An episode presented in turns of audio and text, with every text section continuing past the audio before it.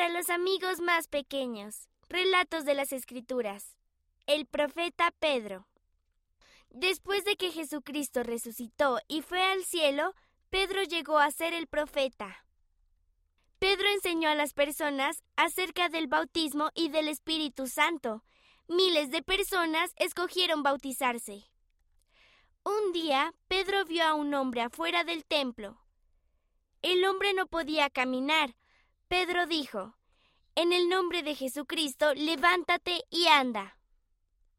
El hombre fue sanado a causa de su fe.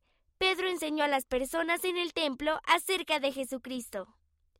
Puedes leer este relato en Hechos capítulos 2 y 3.